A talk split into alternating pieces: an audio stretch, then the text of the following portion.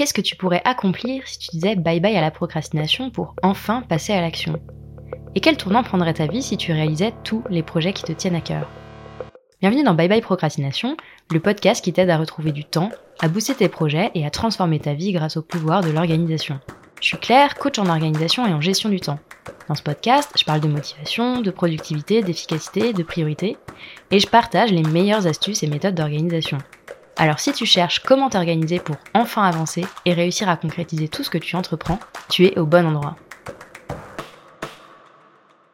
Si tu te sens sous l'eau, au bord de l'explosion, débordé, surchargé, bref, en plein chaos, cet épisode de Bye Bye Procrastination est fait pour toi.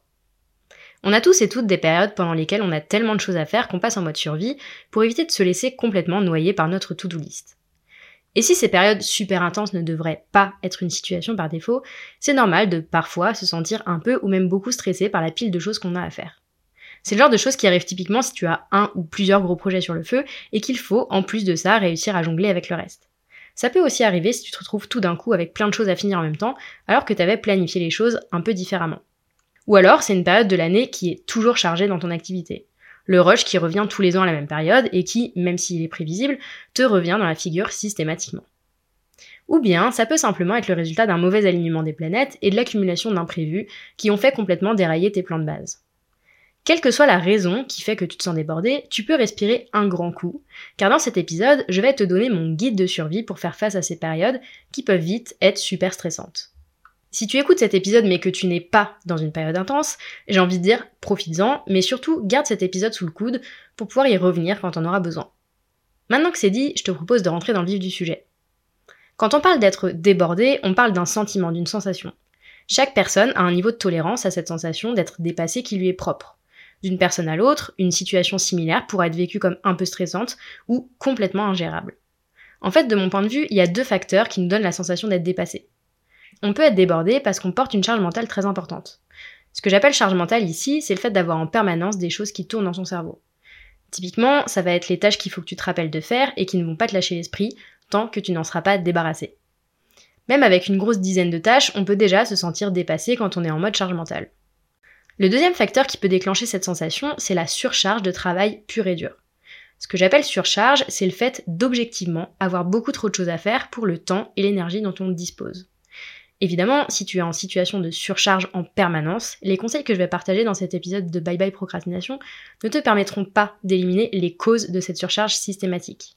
Prendre ses responsabilités, c'est bien, mais parfois cette surcharge n'est pas seulement de ton fait, et c'est important d'en avoir conscience, histoire d'éviter de s'auto-flageller inutilement, et surtout de trouver une vraie solution de sortie.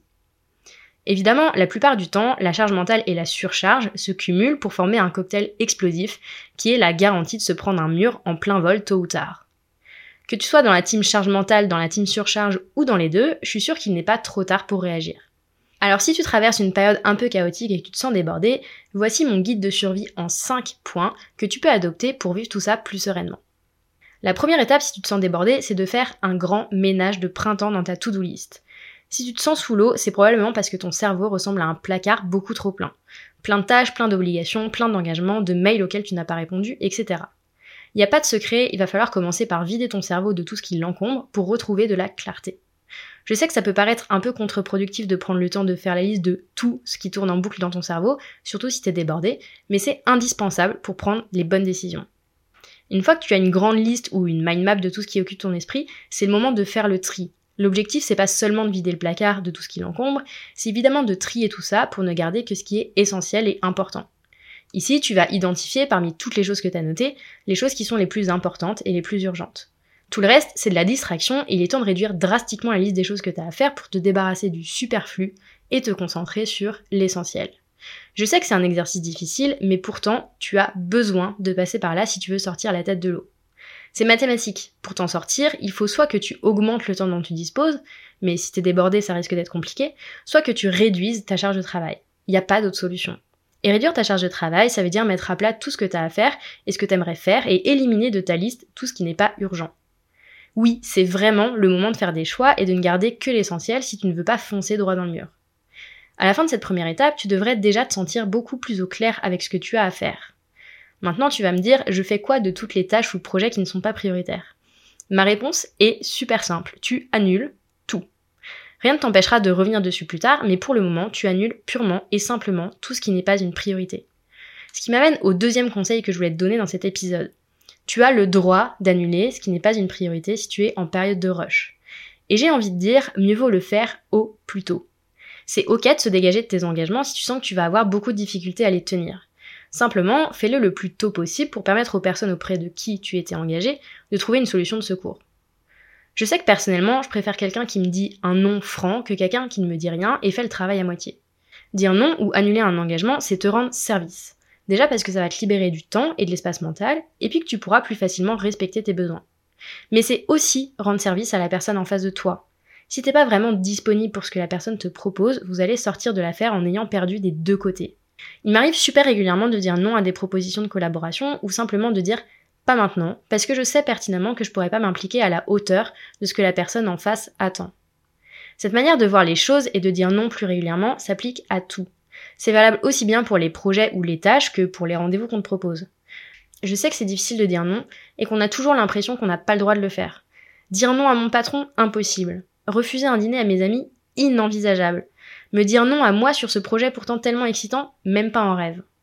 Et pourtant, cette capacité à dire non est au cœur de tout si tu es régulièrement débordé par ce que tu as à faire.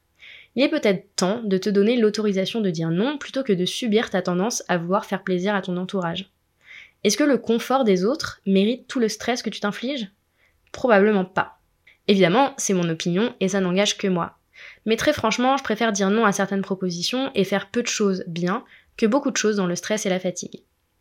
Bref, si t'es sous l'eau, c'est le moment de te dégager au maximum d'engagements que tu as pris et qui ne sont pas prioritaires, et d'apprendre à dire non pour éviter de te surcharger encore plus. Ok, déjà, avec le grand trait et l'annulation de tout ce qui n'est pas essentiel, tu devrais avoir retrouvé un peu d'oxygène. Tu es en train de sortir du chaos et il est temps d'aller encore un peu plus loin et de faire un plan de bataille pour les prochaines semaines. Ici, il va s'agir de répartir les différentes tâches dans le temps, mais surtout de te tenir à ce planning si tu veux sortir la tête de l'eau. Tenir un planning, ça veut pas dire que tu ne te donnes aucune souplesse. Ça veut simplement dire que tu vas répartir les tâches que tu as gardées dans ta liste, dans le temps, pour ne pas te sentir submergé. Ici, il suffit donc de sortir ton agenda et de noter chaque jour une ou deux tâches que tu prévois de faire et qui te permettront d'avancer. C'est une étape qui peut faire un peu peur, mais je t'assure que tu te sentiras beaucoup plus détendue et sereine une fois que tu auras fait ce travail de répartition. Tu verras d'ailleurs que tu peux beaucoup avancer en consacrant simplement 15 ou 20 minutes par jour à dépiler les tâches de ta liste. L'essentiel ici est de ne pas surcharger tes journées et de faire ton planning en fonction du temps et de l'énergie que tu vas pouvoir consacrer chaque jour à ta to-do. Pas la peine de faire un plan super ambitieux auquel tu ne crois même pas toi-même. Focalise-toi plutôt sur le petit pas que tu peux faire chaque jour pour réduire ta liste, avancer et te libérer l'esprit. À cette étape, tu peux même décider de regrouper ensemble les tâches similaires pour gagner du temps et profiter de ton élan pour en faire le maximum. Dans tous les cas, laisse-toi de la souplesse dans ton planning, prends en compte le temps et l'énergie que tu devras nécessairement consacrer aux imprévus et avance un petit pas après l'autre en te concentrant sur ce que tu peux faire aujourd'hui pour faire avancer les choses. C'est tous ces petits pas cumulés qui te permettront d'avancer au final et qui te donneront la satisfaction de finir ta journée en ayant fait l'essentiel. Quatrième réflexe à intégrer si tu es débordé, faire des pauses, des vrais. Je sais que c'est quelque chose qui, encore plus que le premier point, peut paraître contre-productif quand on est en plein chaos et qu'on a l'impression d'être dépassé par les événements. Mais faire des pauses, c'est pourtant essentiel quand on est en période de rush. L'énergie dont tu disposes n'est pas infinie et quand tu arrives au bout de ton réservoir, c'est simplement contre-productif de vouloir à tout prix travailler et avancer. C'est dans ce genre de situation que tu vas faire des erreurs ou que tu vas mettre trois fois plus de temps à faire une tâche qui en temps normal ne t'aurait pris que quelques minutes. Bref, c'est sûrement pas le moment de rogner sur tes besoins essentiels comme le sommeil, le repos ou l'alimentation. J'ai envie de dire même au contraire. C'est le moment de prendre d'autant plus soin de ton énergie que tu en as besoin pour être efficace. Faire une pause, ça peut vouloir dire ouvrir un livre et lire un peu, prendre l'air en marchant, prendre le temps de cuisiner, dessiner, bref, de te consacrer à une activité qui mettra ton cerveau au repos le temps de quelques minutes.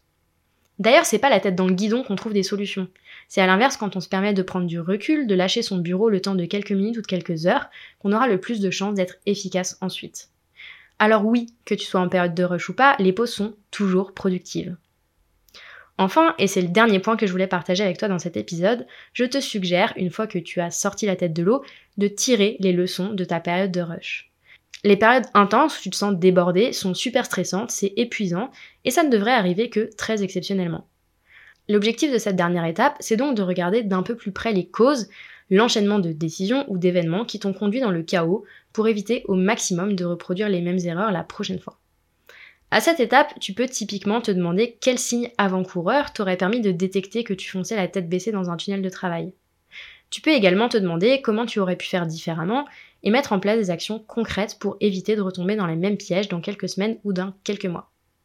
L'idée, c'est évidemment de trouver des règles de fonctionnement qui évitent au maximum de tomber dans les périodes de rush que tu aurais pu anticiper. Car même s'il y aura toujours des moments où ta to-do list débordera un peu, le stress et l'absence de satisfaction et de sérénité ne devraient pas être des situations par défaut.